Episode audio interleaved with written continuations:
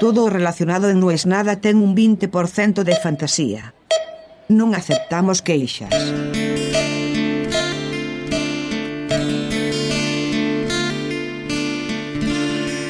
No es algo de lo que estoy orgulloso, no es algo que vaya a poner en mi currículum, no es algo que nombre cuando alguien te dice, decime tres cosas buenas de vos. Sin embargo, reconozco que es una de las cosas que me empujan, uno de mis motores.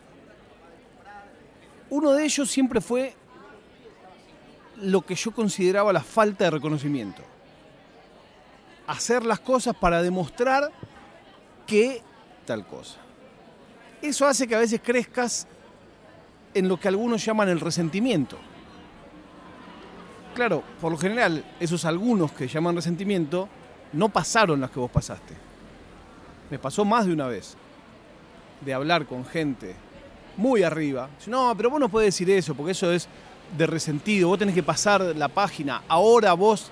Ah, o sea, ahora te olvidás de todo lo que, lo que te costó. Una vez que lo lograste, listo, es como que naciste ahí. Pues no, amigo, no soy así, ni lo seré nunca. Ahora, la otra punta de esa calle es la venganza. Y de eso estoy pensando hace un par de días. Fue por azar.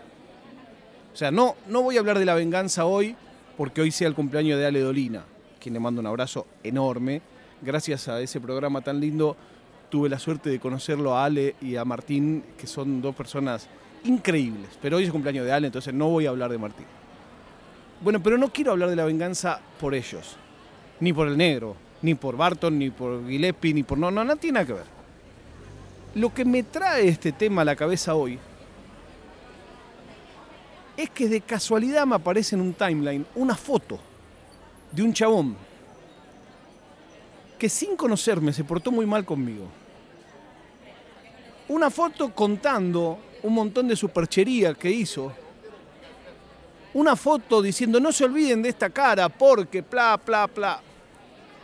E instantáneo, yo me acuerdo, digo, pará, pero este es un chabón que a mí me puteaba porque sí mil veces. Voy a buscar eso y lo encuentro todo. Y me tiento y digo, yo respondería, porque encima de todo un post que dice, no se olviden de este tipo, y cuenta todas las cosas que hizo, es muy fácil, pegarle eh, eh, la, la mano de gracia, no porque se la dé yo la mano de gracia, porque mi mano no tiene más fuerza que cualquier otra, pero cuando vos ves cómo sobraba, cómo gastaba desde el pedestal de la viveza, y después ves la que hizo, a ver, la vela que hizo lo vio todo el país y, lo ven en tribunales, ¿no? Y digo, ¿lo tengo que hacer o no? Entonces digo, no, porque la venganza no me enaltece. Ahora, también es cierto que la de Gandhi a mí no me va. Poner la otra mejilla también te lleva a hacer el boludo de la cara morada. Y no tengo ganas de hacer el boludo de la cara morada. Siento que en esa cosa de la justicia y la injusticia, somos siempre los mismos los que ponemos la otra mejilla. Y digo, che, para, pero ¿no se merecería este comerse este bife? Después instantáneo digo, no, pará. Porque a la gente no hay que pegarle en la mala. Pegarle en la buena si le vas a pegar. Y ahí me vuelvo a dar cuenta que al final lo que nos separa no es a quién votamos no es el equipo del que somos hincha. Lo que nos separa de verdad, como dicen ellos, la grieta es moral. Claro que es moral. Es muy fácil saber dónde estás parado. Hay un tipo de gente a la que le preocupa el bienestar de todos, el bienestar general. Y hay otro tipo de gente a lo que lo único que le interesa es su realidad. Si yo estoy bien, el resto que se maten. Olvídate, no le ponga partido político, no le ponga religión. Después todo eso se llenan solo todos esos casilleros porque bueno, no son estereotipos nada más los estereotipos. Hoy puse un tuit, por ejemplo, hablando de Twitter, bardeando a los multimillonarios. O sea, creo que es lo más universal del mundo, lo que me hermana con todo el mundo, odiar a los multimillonarios. O sea, si estás escuchando esto y no odias a los multimillonarios, sí, es raro que estés escuchando esto. Entonces simplemente era, era un jueguito de palabras entre un gráfico de barras y estaba dibujado con sangre. Y abajo todavía para aclarar pongo un link de CBS, no de la izquierda diario, no de la agrupación Padre Mujica, de CBS, donde decía que los multimillonarios, había una foto de Jeff Bezos, son 54% más ricos después de la pandemia. Insisto, CBS News. Y encuentro 5 o 6 tweets puteándome de jóvenes, muchachos, muchachas.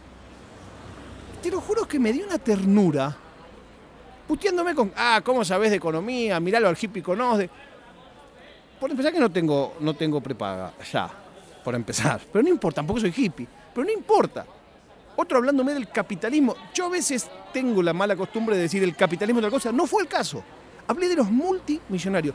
¿Qué te hace pensar a vos?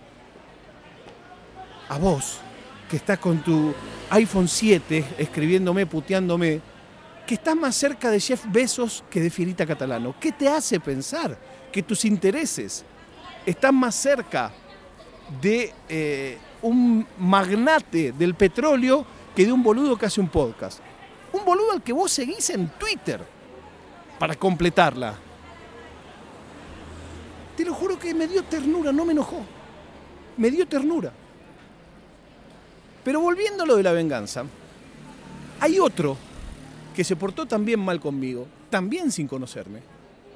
Se portó mal conmigo en medio de comunicación incluso, diciendo unas cosas horribles que por supuesto nos anima a decirlas cara a cara. Y ese sí que ahora está, pero no en desgracia, en recontra desgracia. Está en la picota, todo el mundo se está riendo de él.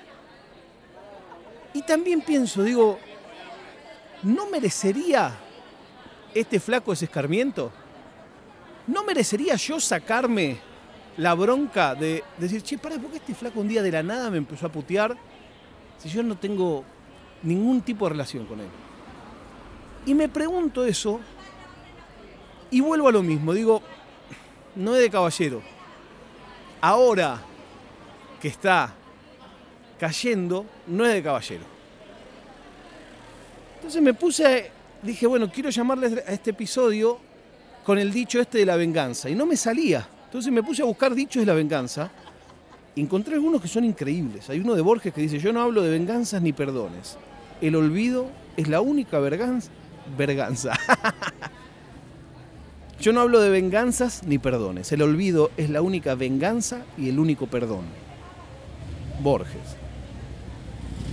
Sir Francis Bacon, gran, gran fiambre la panceta, dice, Vengándose, uno se iguala a su enemigo. Perdonándole, se muestra superior a él. Esto es lo que yo muchas veces intenté pensar. O sea, de vez en cuando en Twitter me pasa mucho, cuando alguien me agrede o me ataca, intento contestar sin renunciar a mi posición, pero con una educación que no tiene el que te, el que te insulta. De eso va este capítulo. Yo no sé si es justo eso. No sé porque por otro lado, mis agallas me dicen, mandar a la puta madre que los parió. Pero entiendo que no, no es lo que yo espero de mí.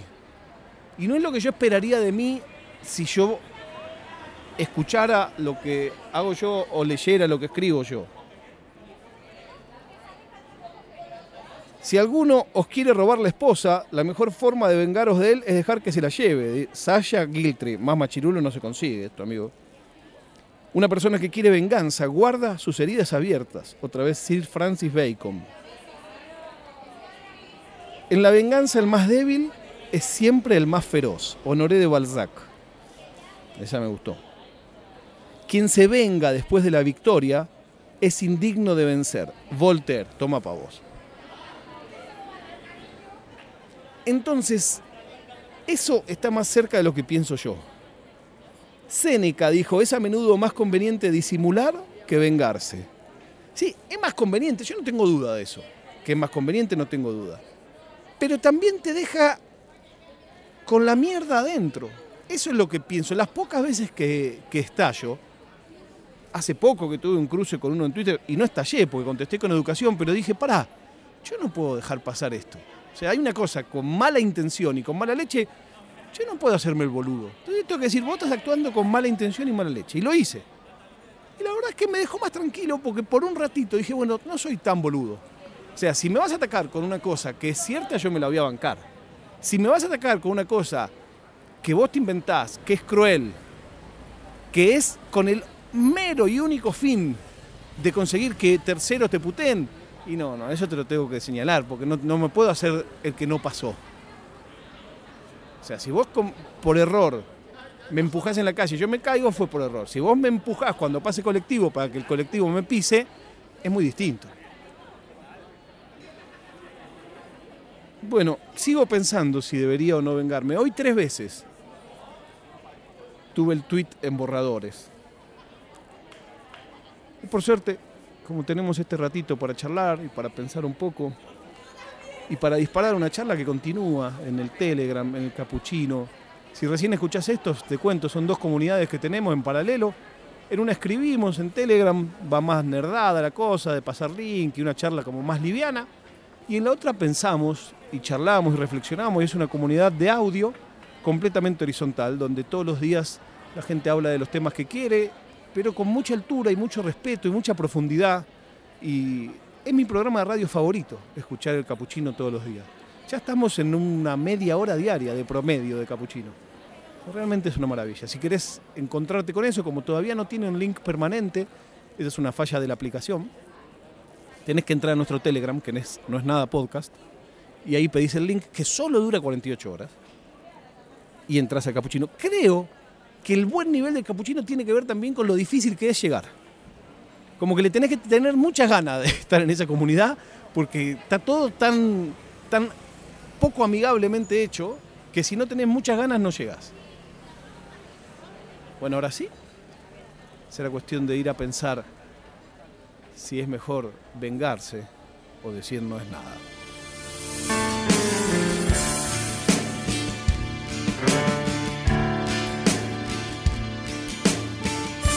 È una produzione di OfficinaNerd.com.